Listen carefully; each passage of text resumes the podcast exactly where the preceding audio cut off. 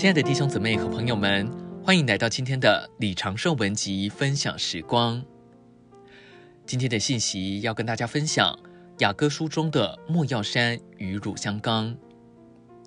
在雅歌书二章，我们可以看到寻求者说：“等到天亮，黑影飞去的时候。”我们知道这的确发生了，它确实有点天亮，似乎它所有的黑影都飞去了，它甚至达到一个地步。成了主的华教和冠冕，但是在以后几章当中，他又说了同样的话：“我要往莫药山和乳香冈去，只等到天亮，黑影飞去的时候。”这时他自己仍然看见有些黑暗存在，因为黑影仍然在那里。一面来说天已破晓，但另一面来说天又尚未破晓。这证明华教和冠冕不是基督徒生活的总结。基督徒的生活必须往前达到建造，而这个建造是所有属灵经历的最终结果。不论我们的经历有多高，只要我们没有达到建造，我们仍有亏缺。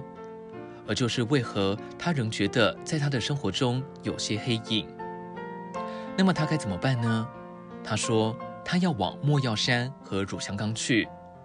莫药和乳香已经将他从天然的光景变化成华教。和基督的冠冕，他也知道这还会带他继续往前。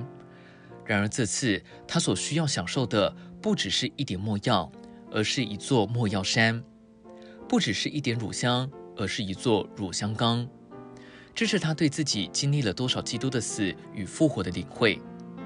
但他知道他还需要更多，他甚至需要住在基督的死和基督的复活里。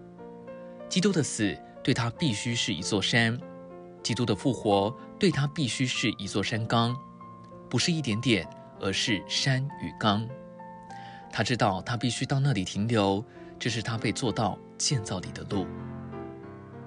今天的分享时光，您有什么摸着吗？欢迎留言给我们。如果喜欢今天的信息，也欢迎分享出去哦。